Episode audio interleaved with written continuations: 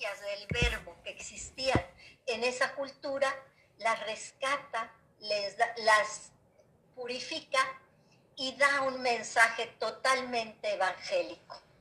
Un mensaje que curiosamente es cristocéntrico. ¿Por qué decimos que es cristocéntrico?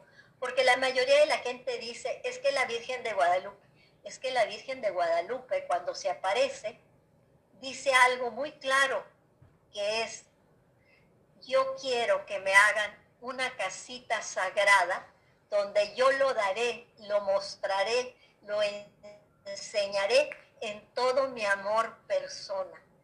¿A quién va a dar? ¿A quién va a enseñar? ¿A quién va a mostrarle al pueblo? Ella lo marca con su mirada y con el extraño moñito que trae en la cintura. Con su mirada, cuando está hacia un lado, ese es el crucifijo, Angelina. ¿Sí? Cuando, cuando está ella mm, con las manitas juntas, sí. su mirada pasa a través de sus manos y va directamente a su vientre. Ah, en, ese, en ese vientre está marcado por el cinturón que trae ella, que es un cinturón eh, negrito, ahí lo ven. Ese cinturoncito marca su vientre, es decir, está embarazada y está marcando lo que es exactamente lo que trae en el vientre. Y lo trae marcado claramente por una flor que lleva cuatro pétalos y un centro. ¿Qué es la Olinjolis? Es la, eh, es la, es la, la flor Nahui Oyin. Nahui Esta flor Oye, sí. El Yolin Yolisli es la vida y movimiento, es el símbolo del bebé. Ah, ok. Pero curiosamente, eh, los mexicas tenían en gran valor al bebé. Y fíjense qué concepto tan hermoso tenían del bebé. Decían, un bebé en el vientre de la madre es la suma de toda la energía del universo concentrada en un punto. ¡Wow!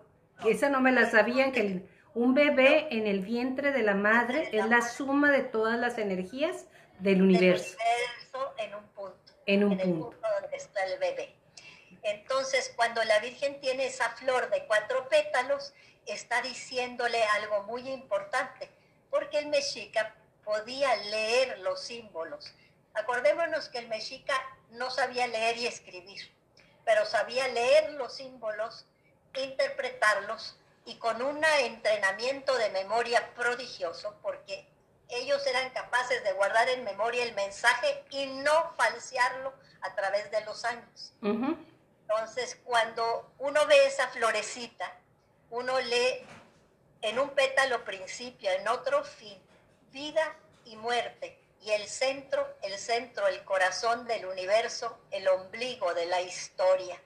Con esa sola flor los indígenas podían saber que la Virgen estaba embarazada y llevaba en su vientre aquel que es el principio y el fin de todo, el alfa y el omega, la vida y la muerte, el centro, el corazón del universo y la ombligo de la historia.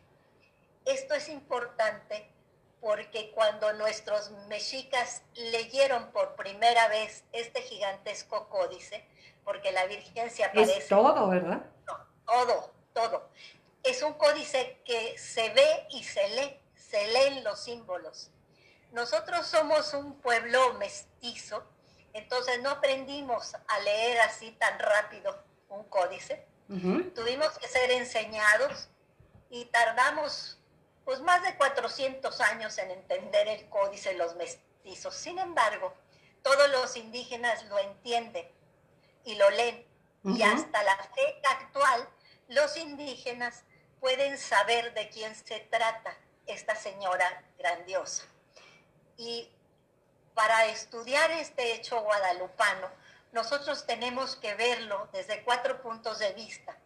El primer punto de vista es la imagen misma, el ayaki, o el ayate o la tilma. La segunda parte es el el vidente, Juan Diego. Juan Diego. Que es la fuente primigenia.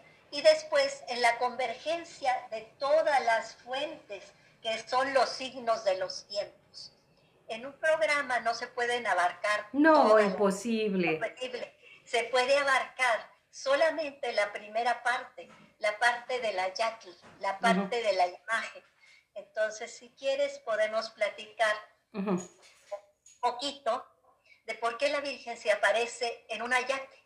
¿Por qué? Porque al final de cuentas, el ayate no es más que un tejido de fibras de maguey, muy burdo, tejido a forma de red de pescador y con una costura por el centro, porque las fibras de maguey son cortas.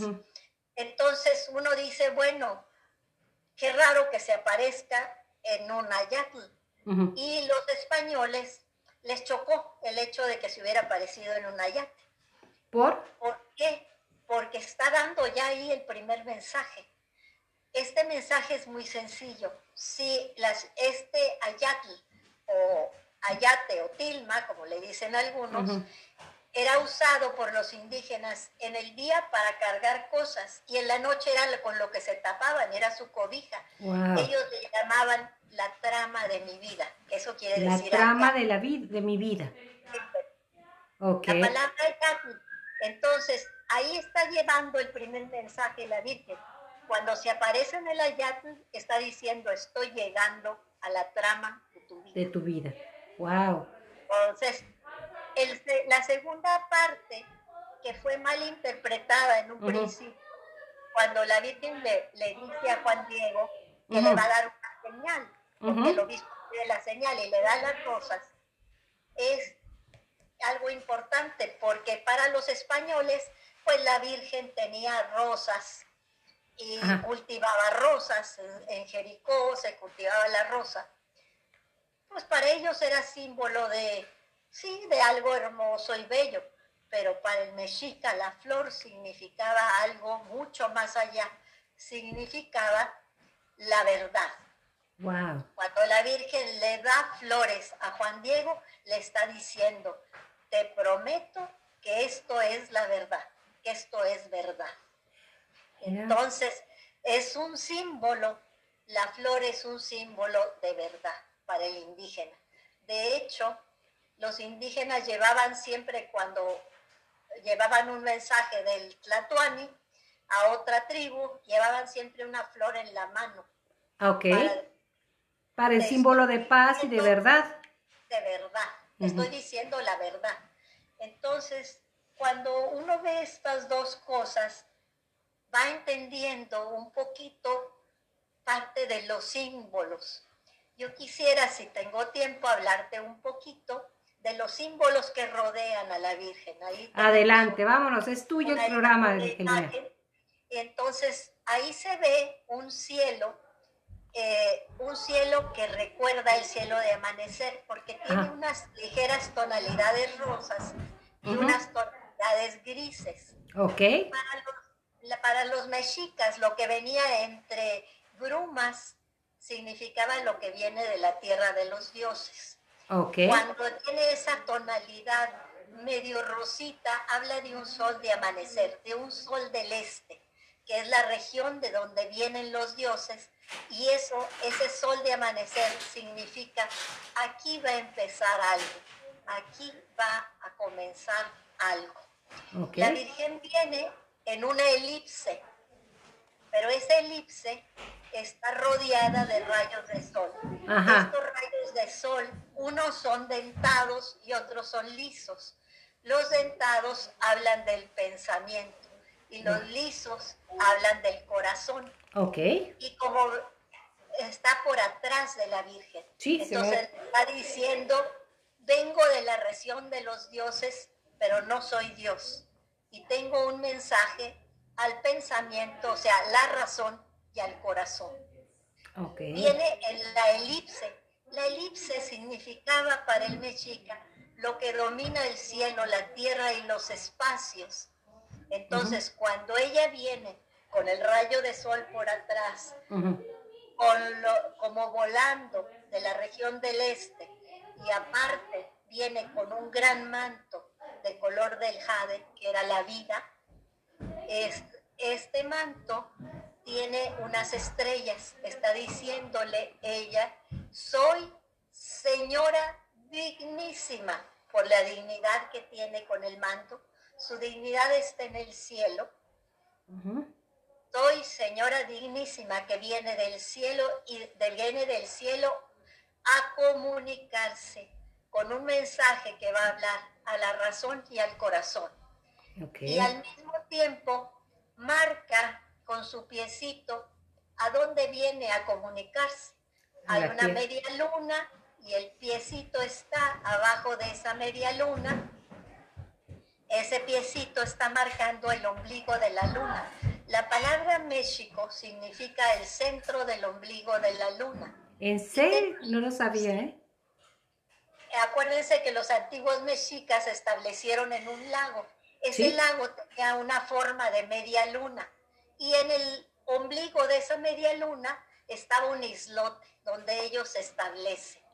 Y ese es el significado de la palabra México. México. México. Centro del ombligo de la luna, México. Tenochtitlan, el lugar de las tunas duras. Entonces la Virgen viene contenta, viene a, a comunicarse a la ciudad de Amexico, Tenochtitlan. Ahí está marcando. La interpretación que dan algunos de que son los cuernos de no sé qué, pues miren, hay que hablar desde el punto de vista del náhuatl al que se aparece. Y ese es el mensaje que le está dando a esos indígenas de esa época. Puede haber otros muchos significados.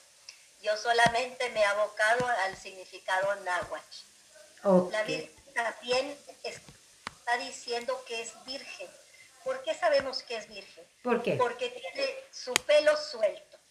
Las mujeres del, del imperio mexica y todos los mexicas cuando se casaban las mujeres o ya no eran vírgenes, trenzaban su cabello y lo ponían sobre la cabeza. Cuando lo llevaban suelto, era señal de virginidad.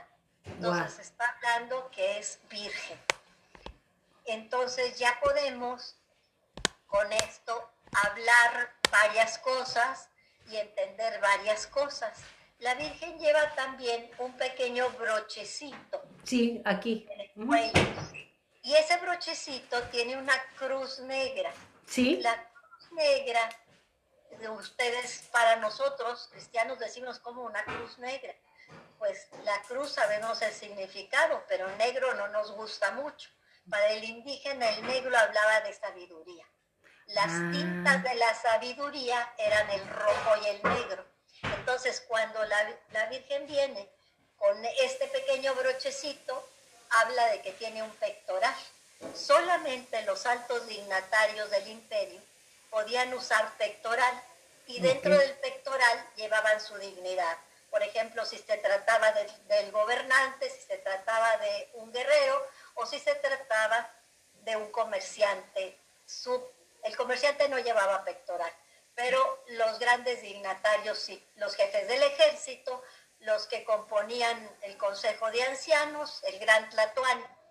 Entonces la Virgen está diciendo que es señora dignísima, pero como su manto está verde, que es el color de la vida, pero trae estrellas, señora dignísima y su dignidad está en el cielo.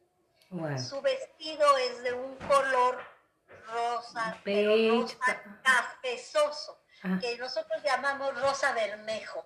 El rosa bermejo significa la tierra para el mexica, ese color. Ah. Entonces la Virgen cuando viene vestida de ese color significa que es de la tierra. Okay. Y este, entonces ya podemos leer la primera parte. Soy señora dignísima, dominadora del cielo, de la tierra y de los espacios que viene de la tierra de los dioses para dar un mensaje a México Tenochtitlan. Si uno une esto con la narración original, la primera de las narraciones viene de boca de Juan Diego. ¿Por qué? Porque no escribían los, los mexicas. Entonces, ¿cómo se pasa este acontecimiento guadalupano? Primero de viva voz, de boca en boca.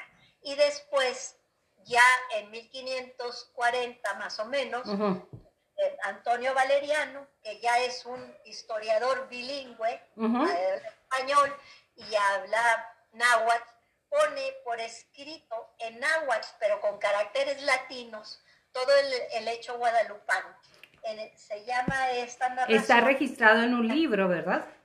en un este pequeño escrito. En un pequeño escrito que se llama Nikan Mopowa. Desgraciadamente nosotros no tenemos el libro, pero hay una, un libro de estos en la Biblioteca Pública de Nueva York bajo el rubro de libros raros. Ojalá Fíjate, libros raros, diciendo que para nosotros es básico. Para muchas de las personas eh, conocemos muy a grosso modo lo que es la aparición de las apariciones, porque fueron varias de la Virgen de Guadalupe. Me encanta que nos estás llevando a la esencia, que es traer un mensaje dar, no pedir, como normalmente en, en, algunas de las advocaciones. Ahora me quiero ir a una pregunta. Mucha gente me dice, bueno, ¿por qué la Virgen de Guadalupe? ¿Por qué la Virgen de Fátima? ¿Por qué la Virgen de, de Melchore? O no sé. Ah. Entonces, ¿nos podrías adentrar un poquito ahí y luego seguimos con, las, con la simbología de la Virgen de Guadalupe, Angelina? La Virgen, como buena madre, se comunica con sus hijos y se comunica en diferentes idiomas. Y como buena mujer, se viste de distintas maneras al pueblo que se aparece. Entonces, la Virgen de Guadalupe, la Virgen de Fátima, la Virgen del Carmen, no es muchas vírgenes, hay una sola Virgen, la Madre de Jesucristo, una sola.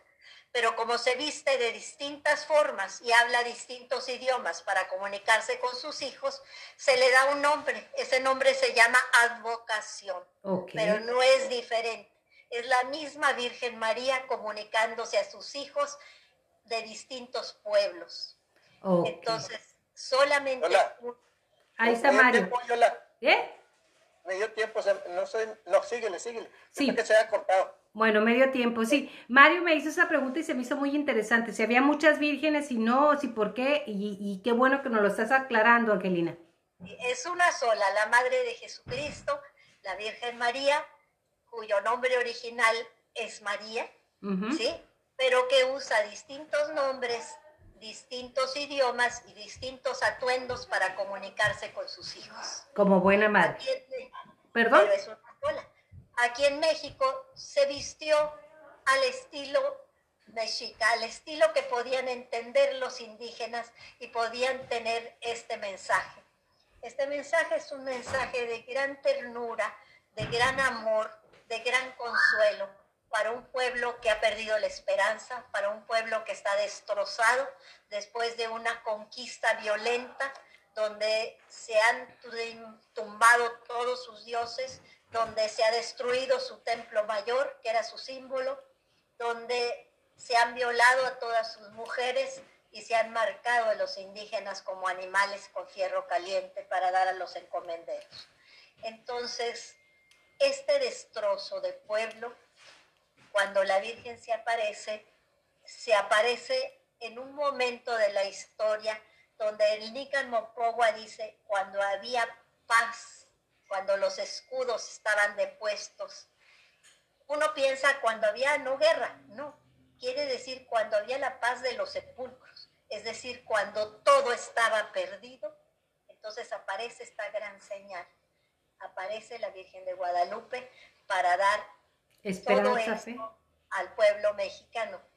Cuando uno une toda la simbología con el diálogo, uno va entendiendo cómo la Virgen a través de un diálogo no muy largo, pero con una ternura enorme, va cogiendo al indígena caído que ni siquiera voltea a verla, que es Juan Diego, en representación de todos los indígenas, le va diciendo qué tiene que hacer, por qué, y le habla con, no solamente con ternura, sino con un profundo respeto.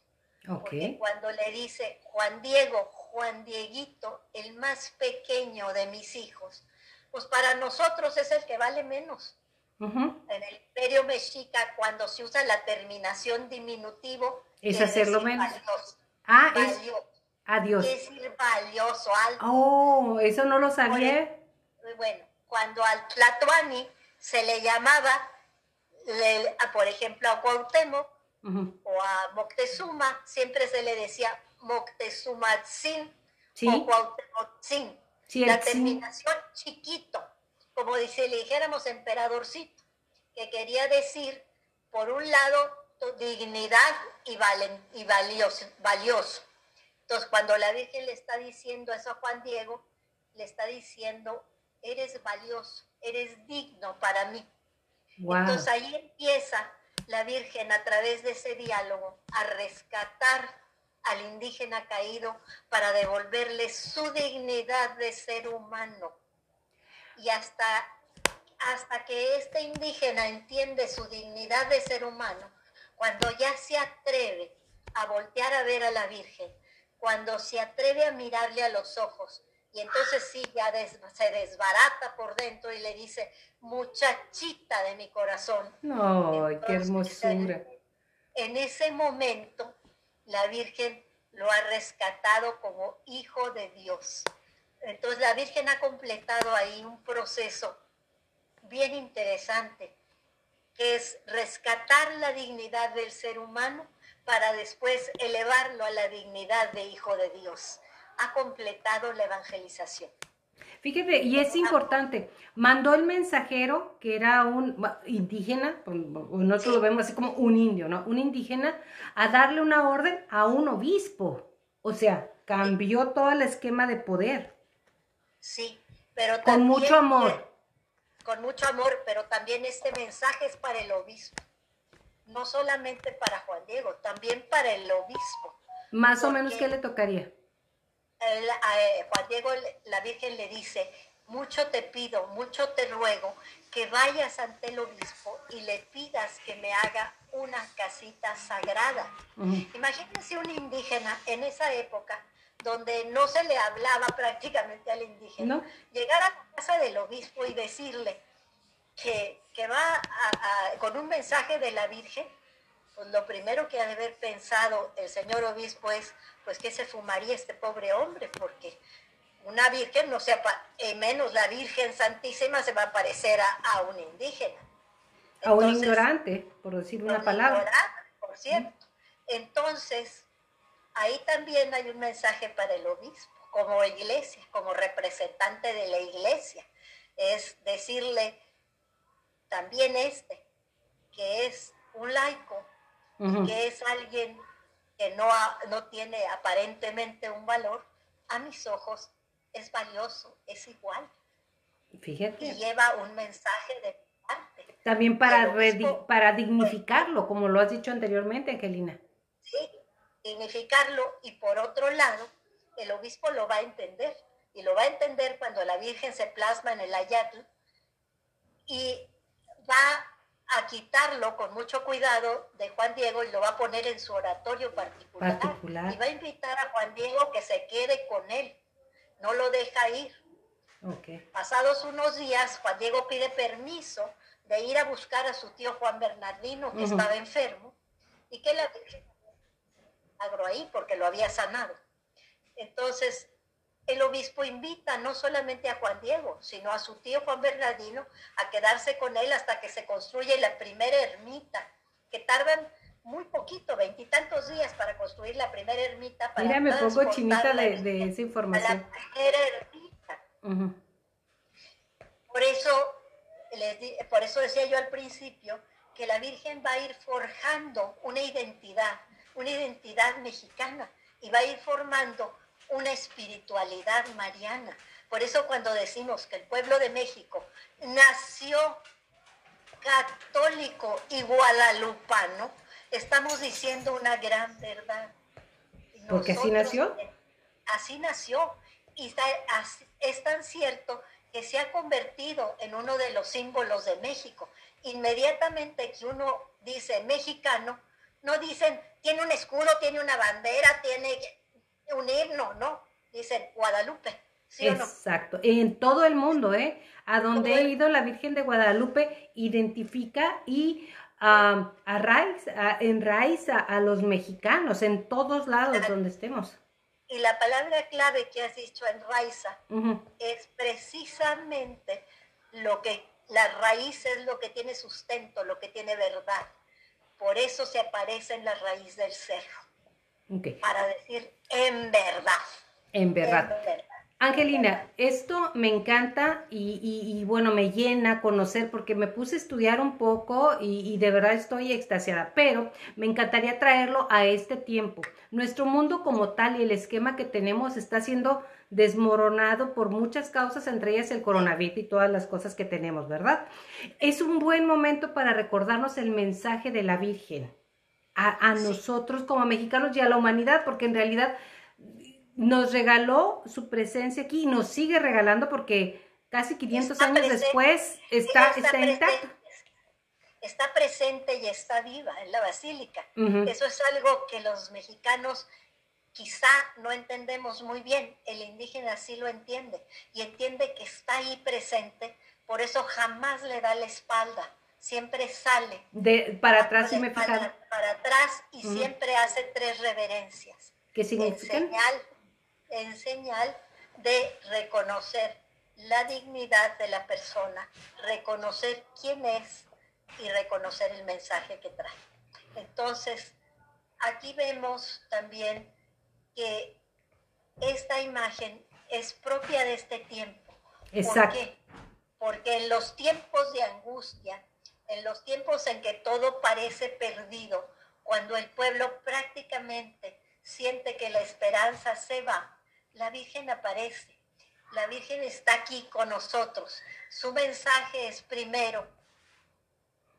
Lo primero que dice es donde yo lo daré, lo mostraré, lo enseñaré, le enseñaré. ¡Uy, Dios! Se acabó. Ella fue Angelina Pericini de Ochoa, nos está diciendo cómo se celebró, cómo apareció y cómo dio el mensaje la Virgen de Guadalupe. Eh, regresamos en una segunda parte. Gracias. Bueno, ¿qué significa regresamos, la Regresamos aquí con Angelina Pericini de Ochoa. Muchísimas gracias, Angelina, al respecto de qué significa en nuestro tiempo la imagen de la Virgen de Guadalupe. El mensaje está vigente. ¿Por qué? Porque yo considero que nuestro mundo, como estaba en esquema, está desapareciendo estamos haciendo un cambio, hay un cambio que a lo mejor no lo hicimos nosotros, a lo mejor no lo decidimos, pero hizo facto se está llevando. La vida ya no es lo que era. ¿Cómo vendrá? No sé. ¿Qué mensaje podemos tomar de ahí, Angelina? Gracias por estar con nosotros. Por nada, mira, yo creo que es un mensaje muy actual y es un mensaje que se puede aplicar perfectamente a los tiempos de hoy. Igual que ahora la gente tiene miedo, tiene angustia, está preocupada, no sabe qué hacer. Eh, así estaba el pueblo mexica y prácticamente su mundo se estaba desbaratando. Así sentimos ahora que nuestro mundo se está desbaratando. Exacto. Y en ese momento aparece la Virgen de Guadalupe para llevar un mensaje de amor, de esperanza y sobre todo un mensaje cristocéntrico. ¿Cómo podemos verlo ahora? Si nosotros vemos a la Virgen de Guadalupe, ella está aquí, está con nosotros, está acompañándonos, no estamos solos, primero, no estamos solos. Ella está con nosotros y donde está ella está su Hijo Jesucristo. Dice la Escritura, si estoy con Dios, ¿quién contra mí?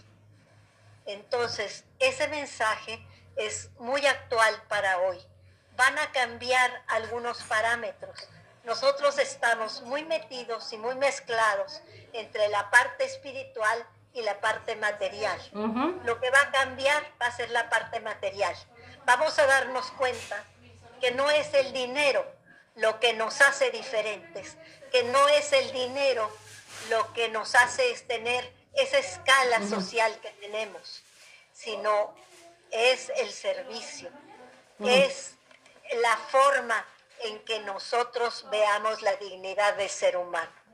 Creo que igual que en las épocas de Guadalupe, lo primero que hizo la Virgen fue rescatar la dignidad humana. Creo que hoy es una de, de las primeras lecciones que tenemos que aprender. Tenemos que recobrar nuestra dignidad de seres humanos. Saber que soy valioso por el solo hecho de ser humano, por haber salido de las manos de Dios y que en Dios todos, todos somos iguales, que murió por todos nosotros, para darnos el premio a todos, que es el cielo. Una vez que hemos rescatado esa parte, vamos a tener que rescatar la segunda parte. Tenemos que rescatar nuestra identidad cristiana, nuestros valores cristianos, que no es que los hayamos perdido, los tenemos confundidos, los tenemos mezclados con todo, pero esto es el punto y el momento en el cual tenemos que rescatar la verdad. La verdad. La verdad. ¿Quién soy yo como cristiano? ¿A dónde voy como cristiano? ¿Qué quiero como cristiano? Como cristiano no quiero ser millonario. Como cristiano quiero llegar al cielo. Quiero ¿Es cierto? Entonces tenemos que rescatar esos valores, que fue lo que el indígena hizo. Rescató los valores para poder seguir adelante. ¿Qué va a pasar en el futuro? Sí, puede cambiar un orden económico, puede cambiar un orden político, pero lo que no va a cambiar es mi dignidad de ser humano, porque está más allá de todo. No puede cambiar el hecho de que tengo una madre en el cielo. No puede cambiar el hecho de que Jesucristo existió. Son verdades que van más allá del tiempo más allá del espacio. Son verdades que perviven, que existen. Entonces tenemos que hacer ese rescate. Y por último, tenemos que aprender a vivir con lo que tenemos. Tenemos que aprender a ser agradecidos con lo que tenemos, no desear lo que no tenemos, trabajar con lo que tenemos y sacar lo mejor de lo que tenemos. Y estamos hablando no solamente de medios económicos, sino de talentos. Y es decir, capacidades. ¿Para qué soy bueno? ¿Qué hago bien? ¿Qué hago bien ser carpintero? Pues hacer las cosas muy bien y tratar de superarme en esto que sé hacer. Porque los mexicanos tenemos siempre una iniciativa enorme, tenemos una creatividad enorme, pero a la hora de dar los terminados siempre nos equivocamos. ¿Cierto? Entonces, aquí hay que aprender a dar los terminados, aprender de ser verdaderamente persona humana, con mi dignidad, aprender mi dignidad de católico, de cristiano, aprender que tengo una madre que no me abandona nunca, aprender que tengo un padre que me espera y que yo voy a pervivir y tengo que trabajar en mi espíritu, lo que nunca he trabajado, porque el mexicano vivió para el día de hoy, aquí y ahora, pero jamás previendo para el futuro. Tenemos que ir viendo ese futuro. Y por otro lado, esta Navidad es un proceso que Dios nos ha permitido vivir para dos cosas. Primero, para saber que puedo ser feliz con lo que tengo que puedo ser agradecido con lo que tengo o con lo que no tengo, porque tengo la dignidad de hijo de Dios. Y celebrar, sí, el nacimiento de Jesucristo, pero no con flores, ni con globos, ni con regalos, con un cambio de vida, un cambio de vida que me lleve no solamente a pensar en mí, sino también a pensar en los demás y sobre todo rescatar un valor, el agradecimiento. El agradecimiento no al gobierno, el agradecimiento a Dios que me ha dado la posibilidad de vivir. Y que ayudar, y ayudar a vivir, porque estamos inmersos en una cultura de muerte. Nada más pensamos en matar, matar al bebé en el seno de la madre, matar a los viejos, matar a todos los que están enfermos, matar a los minusválidos. ¿Por qué? ¿Quién te dio esa facultad? Nadie. El primer derecho humano y es un derecho inalienable. Nadie te lo puede dar, nadie te lo puede quitar, nadie lo puede pasar. ¿Sabes qué? Es el derecho a la vida. Me gustaría en este momento, como es un programa diferente al que teníamos anteriormente, que recordáramos la frase que dice la Virgen cuando voltea a ver su vientre que, la cultura, la cultura decía que Cuando una mujer trae a su bebé en el vientre, trae todas las fuerzas del universo. ¿Me lo puede repetir, por favor? Todas las fuerzas del universo. En la suma de todas las fuerzas del universo concentradas en un punto, en el bebé que está en el vientre de la madre. Esta es una herencia cultural. Esta es una herencia cristiana. Nosotros, si somos católicos y guadalupanos, tenemos que ser necesariamente defensores de la vida. Y defensor de la vida quiere decir no solamente defenderla, sino cuidarla, valorarla. Esta es una de las partes que tenemos que cambiar. Otra de las partes importantes que nos deja la Virgen de Guadalupe es la familia. La familia es el núcleo central de la vida social. Si destruyes a la familia, destruyes al individuo. Porque los primeros, los primerísimos valores se aprenden en familia. La igualdad y la equidad no se aprenden porque un diputado diga, la igualdad y la equidad se aprenden en familia. Si nosotros queremos tener paz, tenemos tener justicia, tenemos que tener igualdad, equidad, todas estas cosas, tenemos que mantener la familia, porque la familia es la que da todo esto en un principio. Si la destruyes, destruyes a la sociedad y estamos teniendo todo lo necesario para destruir a la familia. Pero si analizamos las cifras que nos da el INEGI, vemos que tenemos un alto índice de suicidios de adolescentes y niños. ¿Cierto?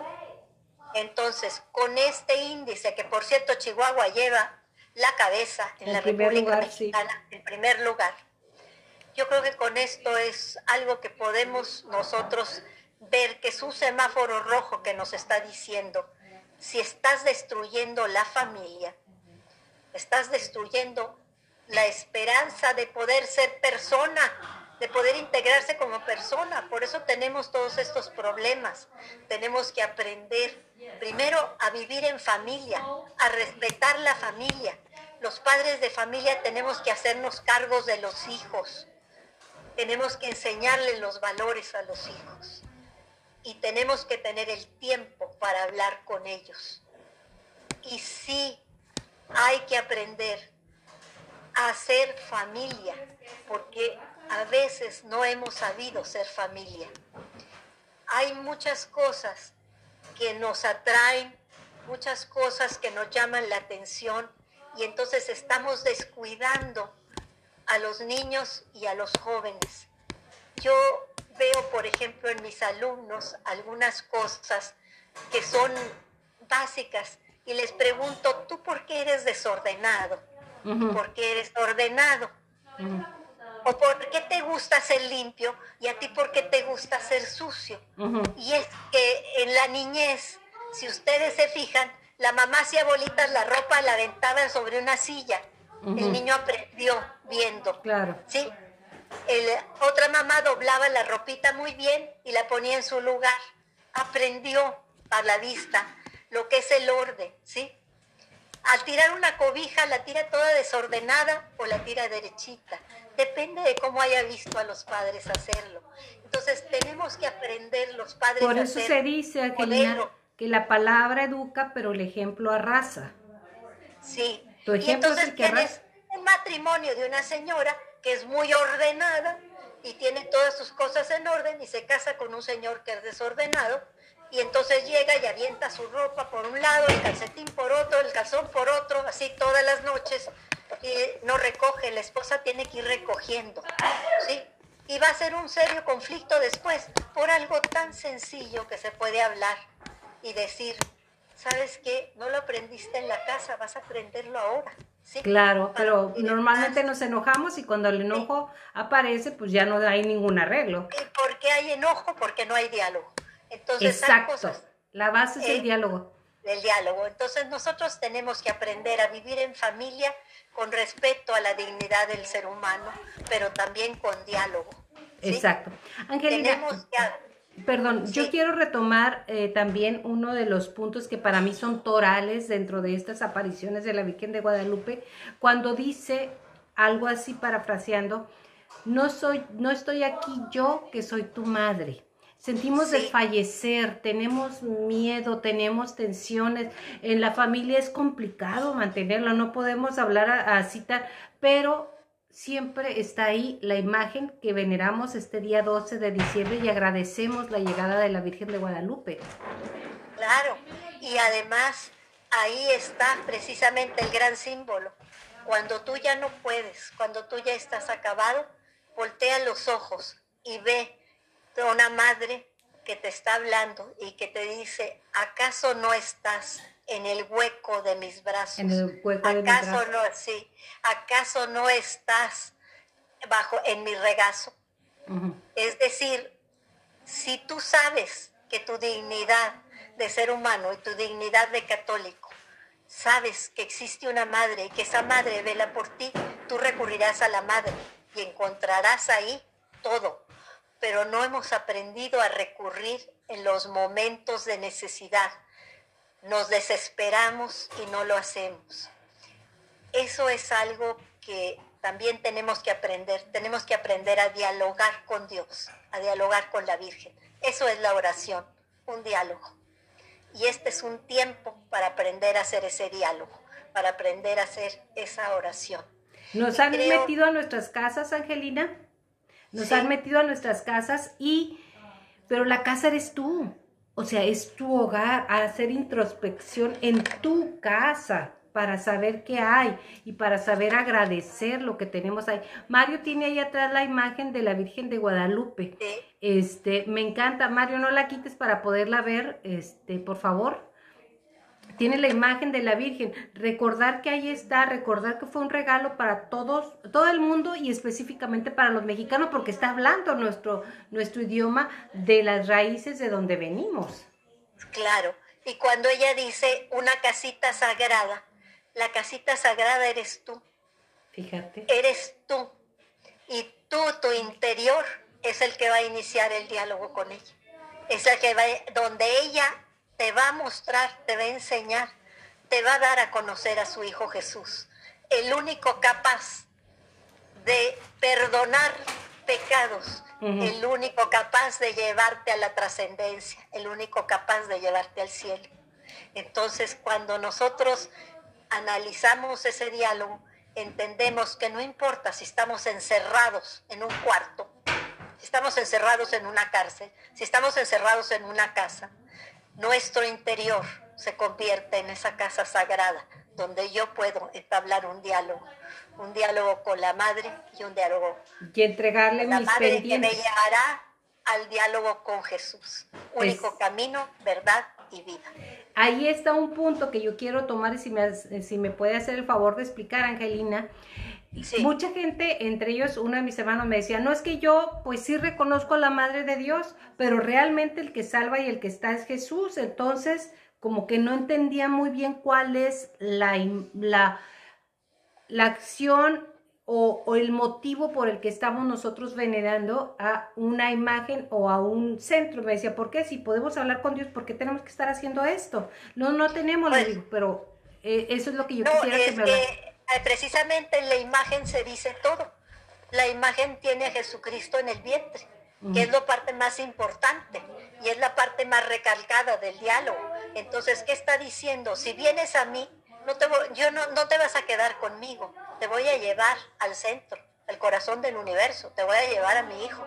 Entonces, cuando uno ve a María, es como ver un cristal limpio y puro, un cristal transparente y si tú te asomas, solo vas a ver una cosa, no la vas a ver a ella, vas a ver a Jesucristo. Ese es un buen punto. Angelina, el tiempo se nos está terminando. Eh, no quiero terminar sin antes decirte gracias, Angelina Pericini de Ochoa. Eh, su libro, volver a comprometerte a ver si nos haces el favor de hacer otra entrevista. Tienes un bagaje cultural, sentimental. Y aparte eres practicante, no nomás conoces, porque yo conozco muchos investigadores que te saben del cielo, la luna y las constelaciones que están en la Virgen y en el manto y todo, bla, bla, pero no esa intensidad que agradezco que compartas con nosotros. Antes de irme quiero decirte, no todos los mexicanos somos católicos, pero seguramente todos somos guadalupanos. Yo conozco judíos que son guadalupanos, conozco musulmanes que son guadalupanos, conozco gente que es eh, que son este lo que decimos nosotros protestantes, que no, pues no es generalizar todo, ¿verdad? Este, que son guadalupanos y muy escondidamente tienen una imagen de la Virgen de Guadalupe como la que estamos ahorita con Mario viendo. Angelina, ¿algo más que desee agregar? Mira, la Virgen de Guadalupe conjunta dos mundos, el mundo indígena que muere, el mundo cristiano que llega, conjunta tres razas, es decir, hace una síntesis pacificadora de todo lo que en aquel momento estaba en conflicto. Ella hace una síntesis pacificadora cuando vas a ella. ¿Por qué? Porque el corazón dividido del hombre, dividido por el pecado, cuando llega a ella ella hace una síntesis, nos junta, nos hace uno por dentro para poder llegar a su hijo. Esta imagen, aunque digan lo que diga, esta imagen siempre llevará al centro de todo, que es Jesucristo. Y cuando uno tiene a Jesucristo, tiene todo. Y aquí es importante decir que esto que pasó hace 400 y tantos años, 489 Casi 500. Vamos a cerrarlo en casi 500. 500, ya vamos a celebrar los 500. Ha hecho un eco tan grande que los siglos no han podido callarlo y seguirá así, porque te digo, este hecho guadalupano pervive más allá del tiempo, más allá del espacio y más allá de la historia. Entonces, si es algo que pervive, es algo que vale la pena tener. Y que esté en nuestro corazón, en nuestra casita, un templo chiquito. Eso me quedó muy claro. Gracias, Angelina. Gracias, Mario López Andazola.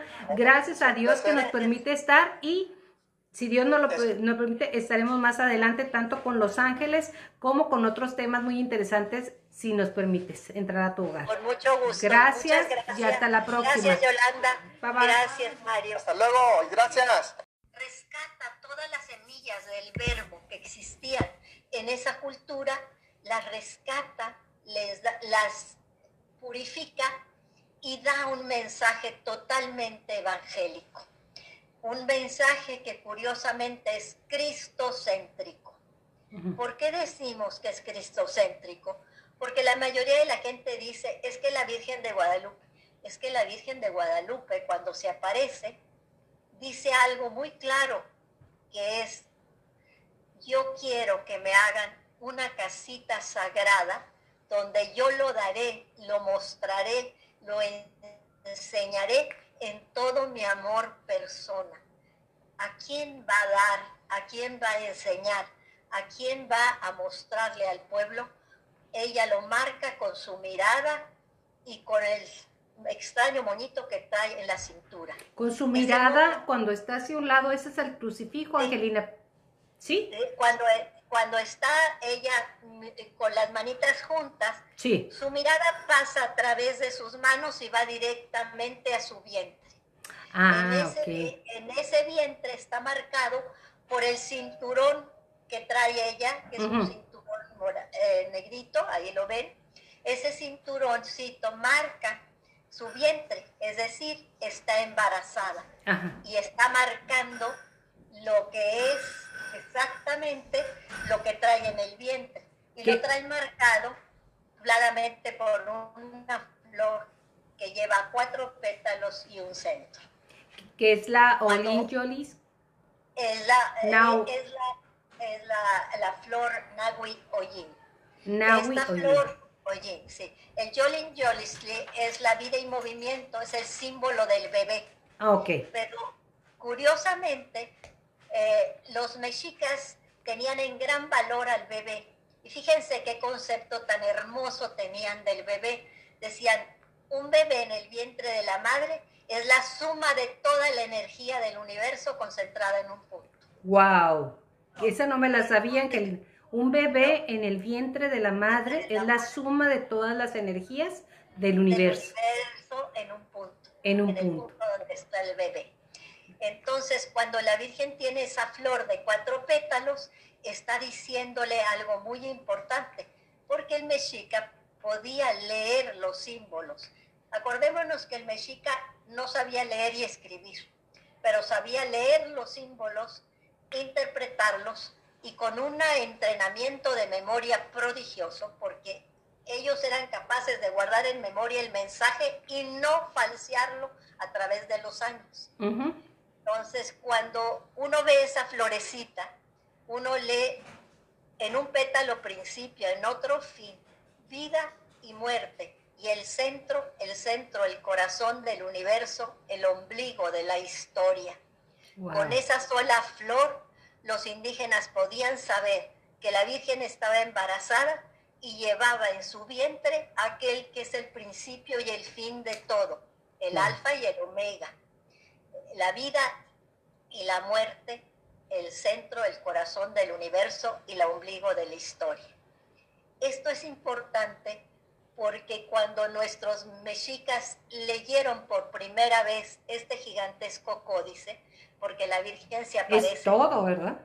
todo, todo es un códice que se ve y se lee, se leen los símbolos. Nosotros somos un pueblo mestizo, entonces no aprendimos a leer así tan rápido un códice. Tuvimos que ser enseñados y tardamos pues más de 400 años en entender el códice los mestizos. Sin embargo, todos los indígenas lo entienden y lo leen. Y hasta la fecha actual, los indígenas pueden saber de quién se trata esta señora grandiosa. Y para estudiar este hecho guadalupano, nosotros tenemos que verlo desde cuatro puntos de vista. El primer punto de vista es la imagen misma, el ayaki, o el ayate o la tilma. La segunda parte es el, el vidente, Juan Diego. Juan Diego. Que es la fuente primigenia y después en la convergencia de todas las fuentes que son los signos de los tiempos. En un programa no se pueden abarcar. No, imposible. Se puede abarcar solamente la primera parte, la parte de la yaqui, la parte de la imagen. Entonces, si quieres, podemos platicar un poquito de por qué la Virgen se aparece en una yaqui. ¿Por qué? Porque al final de cuentas, el ayate no es más que un tejido de fibras de maguey, muy burdo, tejido a forma de red de pescador y con una costura por el centro, porque las fibras de maguey son cortas. Entonces uno dice, bueno, qué raro que se aparezca en un ayate. Y los españoles les chocó el hecho de que se hubiera aparecido en un ayate. ¿Por? ¿Por qué?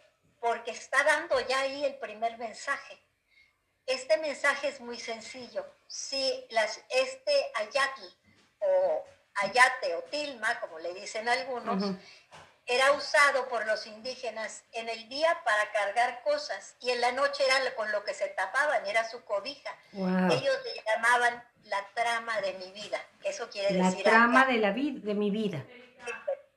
Okay. La palabra.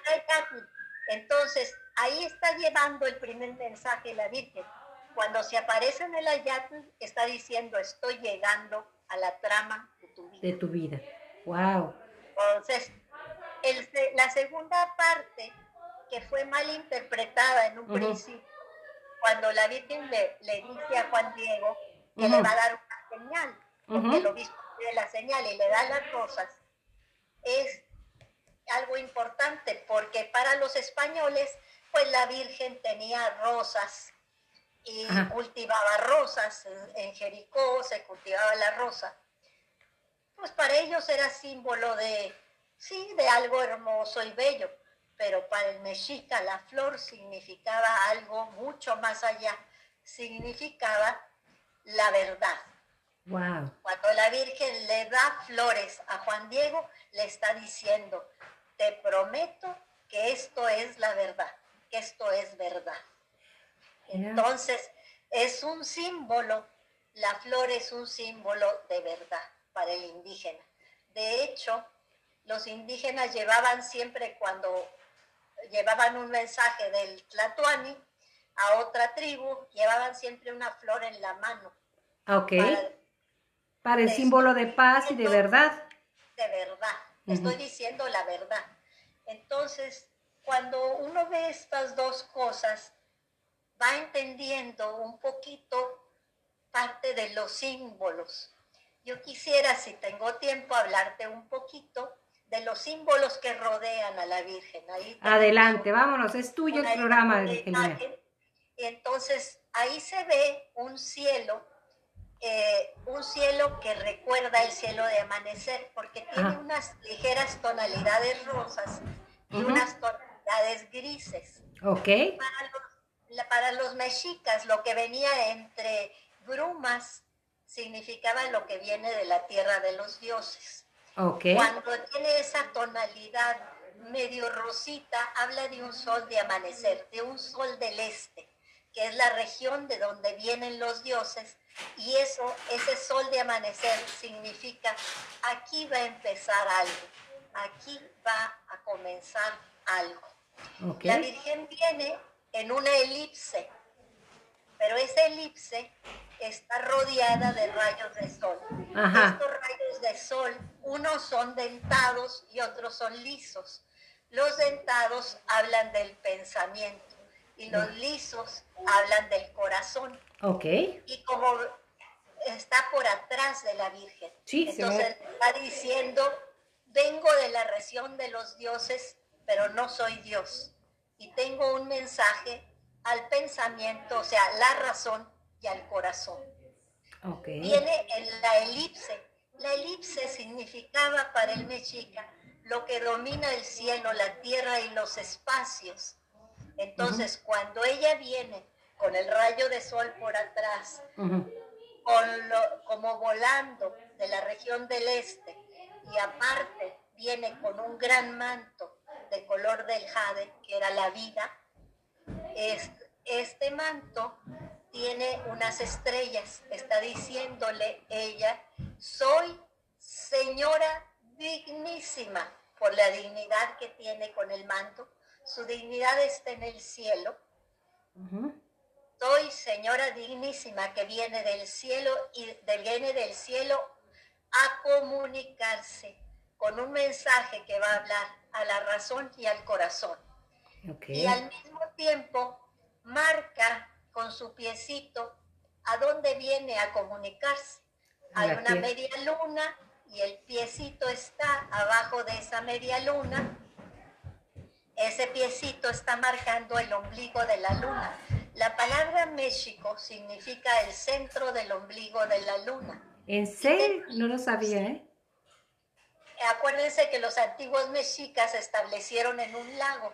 Ese lago tenía una forma de media luna y en el ombligo de esa media luna estaba un islote donde ellos se establecen.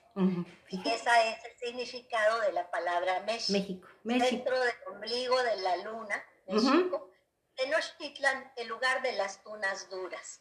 Entonces la Virgen viene contenta, viene a, a comunicarse a la ciudad de a México, Tenochtitlan. Ahí está marcando la interpretación que dan algunos de que son los cuernos de no sé qué, pues miren, hay que hablar desde el punto de vista del náhuatl al que se aparece.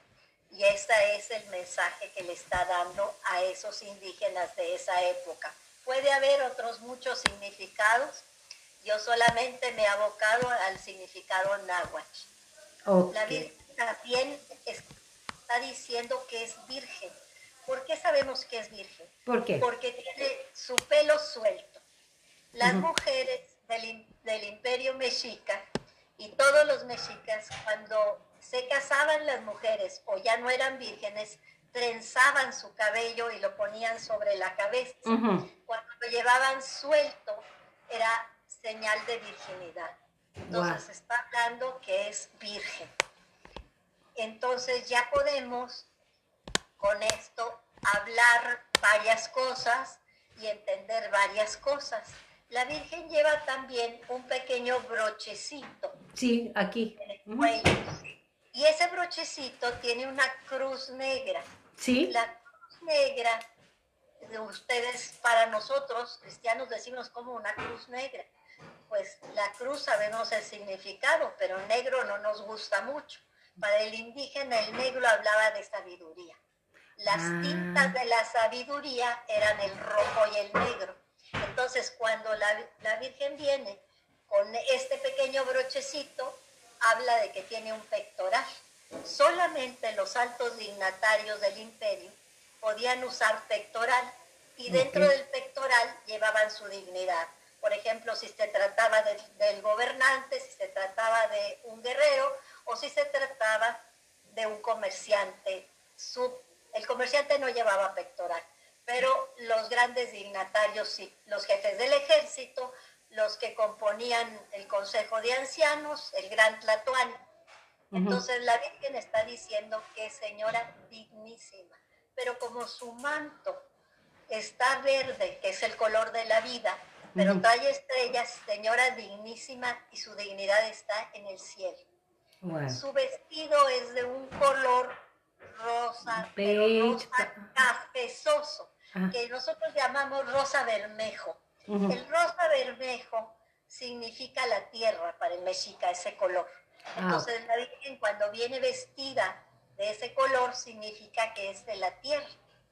Y este, entonces ya podemos leer la primera parte.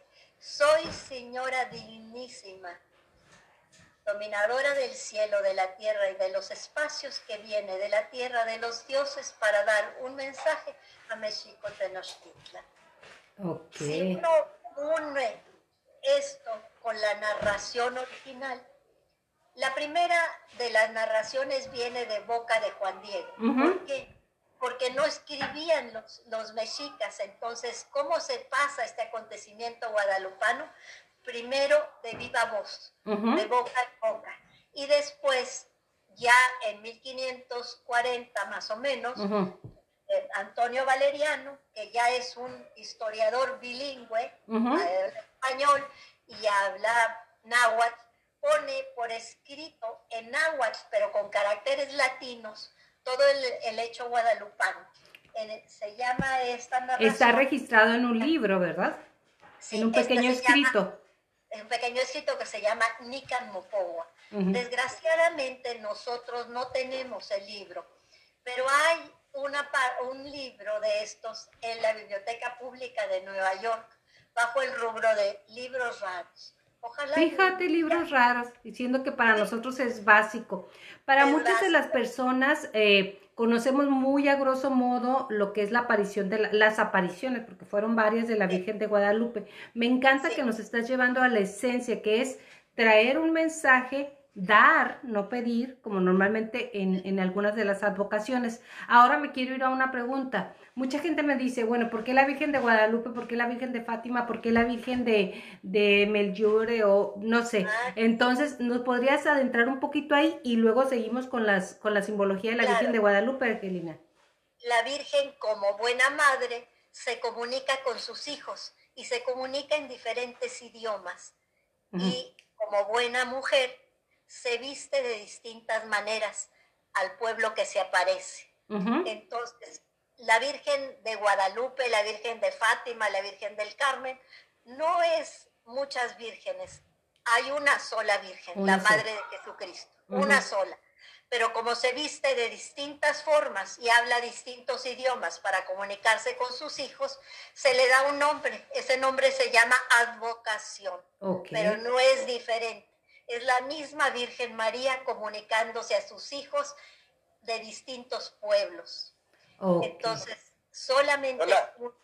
Ahí está Mario. ¿Eh?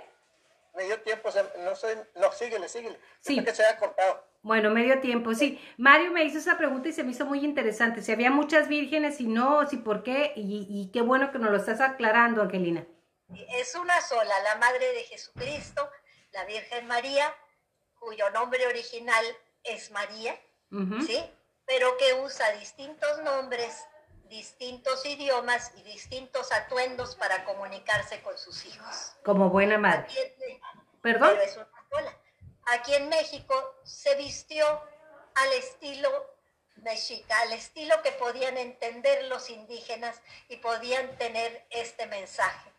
Este mensaje es un mensaje de gran ternura, de gran amor, de gran consuelo para un pueblo que ha perdido la esperanza, para un pueblo que está destrozado después de una conquista violenta donde se han tumbado todos sus dioses, donde se ha destruido su templo mayor, que era su símbolo, donde se han violado a todas sus mujeres y se han marcado a los indígenas como animales con fierro caliente para dar a los encomenderos. Entonces, este destrozo de pueblo, cuando la Virgen se aparece, se aparece en un momento de la historia donde el Nican Mopogua dice, cuando había paz, cuando los escudos estaban depuestos. Uno piensa cuando había no guerra, no, quiere decir cuando había la paz de los sepulcros, es decir, cuando todo estaba perdido, entonces aparece esta gran señal, aparece la Virgen de Guadalupe para dar esperanza al pueblo mexicano. Cuando uno une toda la simbología con el diálogo, uno va entendiendo cómo la Virgen a través de un diálogo no muy largo, pero con una ternura enorme, va cogiendo al indígena caído que ni siquiera voltea a verla, que es Juan Diego, en representación de todos los indígenas, le va diciendo qué tiene que hacer, por qué, y le habla con, no solamente con ternura, sino con un profundo respeto. Porque cuando le dice Juan Diego, Juan Dieguito, el más pequeño de mis hijos, pues para nosotros es el que vale menos. En el imperio mexica, cuando se usa la terminación diminutivo, es hacerlo menos. Ah, es adiós. Es valioso, algo. Oh, eso no lo sabía. Bueno, cuando al Tlatuani se le llamaba, por ejemplo, a Cuauhtémoc o a Moctezuma, siempre se le decía Moctezumatzin o Cuauhtémoc la terminación chiquito, como si le dijéramos emperadorcito, que quería decir, por un lado, dignidad y, y valioso, valioso. Entonces, cuando la Virgen le está diciendo eso a Juan Diego, le está diciendo, eres valioso, eres digno para mí. Entonces ahí empieza la Virgen a través de ese diálogo a rescatar al indígena caído para devolverle su dignidad de ser humano. Y hasta, hasta que este indígena entiende su dignidad de ser humano, cuando ya se atreve a voltear a ver a la Virgen, cuando se atreve a mirarle a los ojos, y entonces sí, ya se desbarata por dentro y le dice, muchachita de mi corazón. ¡Ay, qué hermosura! En ese momento la Virgen lo ha rescatado como hijo de Dios. Entonces la Virgen ha completado ahí un proceso bien interesante, que es rescatar la dignidad del ser humano para después elevarlo a la dignidad de hijo de Dios. Ha completado la evangelización.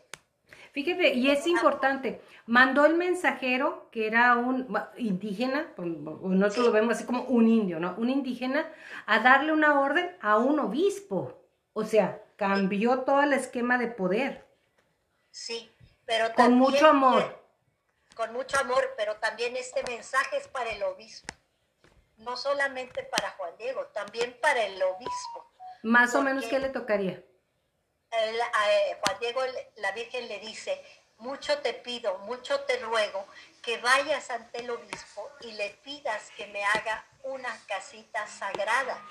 Imagínense un indígena en esa época donde no se le hablaba prácticamente al indígena, llegar a la casa del obispo y decirle que, va con un mensaje de la Virgen, pues lo primero que ha de haber pensado el señor obispo es, pues que se fumaría este pobre hombre, porque una virgen, no sea, menos la Virgen Santísima se va a parecer a, un indígena. a un ignorante, por decir una palabra. Por cierto. Entonces, ahí también hay un mensaje para el obispo, como iglesia, como representante de la iglesia. es decirle también este, que es un laico, que es alguien que no, no tiene aparentemente un valor, a mis ojos es valioso, es igual. Fíjate. Y lleva un mensaje de parte. También para, para dignificarlo, como lo has dicho anteriormente, Angelina. Sí, dignificarlo y por otro lado, el obispo lo va a entender y lo va a entender cuando la Virgen se plasma en el ayatl y va a quitarlo con mucho cuidado de Juan Diego y lo va a poner en su oratorio particular. Y va a invitar a Juan Diego que se quede con él, no lo deja ir. Pasados unos días, Juan Diego pide permiso de ir a buscar a su tío Juan Bernardino, que estaba enfermo, y que la Virgen agro ahí porque lo había sanado. Entonces, el obispo invita no solamente a Juan Diego, sino a su tío Juan Bernardino a quedarse con él hasta que se construye la primera ermita, que tardan muy poquito, veintitantos días para construir la primera ermita. Para Mira, me pongo chinita de, esa información. La primera ermita. Por eso, por eso decía yo al principio que la Virgen va a ir forjando una identidad, una identidad mexicana y va a ir formando una espiritualidad mariana. Por eso cuando decimos que el pueblo de México nació católico y guadalupano, estamos diciendo una gran verdad. Porque así nació. Así nació. Y es tan cierto que se ha convertido en uno de los símbolos de México. Inmediatamente que uno dice mexicano, no dicen tiene un escudo, tiene una bandera, tiene un himno, no, dicen Guadalupe. ¿sí Exacto, en todo el mundo, ¿eh? A donde he ido, la Virgen de Guadalupe identifica y uh, enraiza a los mexicanos en todos lados donde estemos. Y la palabra clave que has dicho, enraiza, es precisamente lo que, la raíz es lo que tiene sustento, lo que tiene verdad. Por eso se aparece en la raíz del cerro. Para decir en verdad. En verdad. Angelina, esto me encanta y, bueno, me llena conocer porque me puse a estudiar un poco y, de verdad estoy extasiada, pero me encantaría traerlo a este tiempo. Nuestro mundo como tal y el esquema que tenemos está siendo desmoronado por muchas causas, entre ellas el coronavirus y todas las cosas que tenemos, ¿verdad? Es un buen momento para recordarnos el mensaje de la Virgen a, nosotros como mexicanos y a la humanidad, porque en realidad nos regaló su presencia aquí y nos sigue regalando porque casi 500 años después está, está, intacto. Está presente y está viva en la basílica. Eso es algo que los mexicanos quizá no entendemos muy bien. El indígena sí lo entiende y entiende que está ahí presente, por eso jamás le da la espalda siempre sale. De, para atrás, y me para, para, atrás y siempre hace tres reverencias. ¿Qué significa? En señal, en señal de reconocer la dignidad de la persona, reconocer quién es y reconocer el mensaje que trae. Entonces, aquí vemos también que esta imagen es propia de este tiempo. Exacto. ¿Por qué? Porque en los tiempos de angustia, en los tiempos en que todo parece perdido, cuando el pueblo prácticamente siente que la esperanza se va, la Virgen aparece.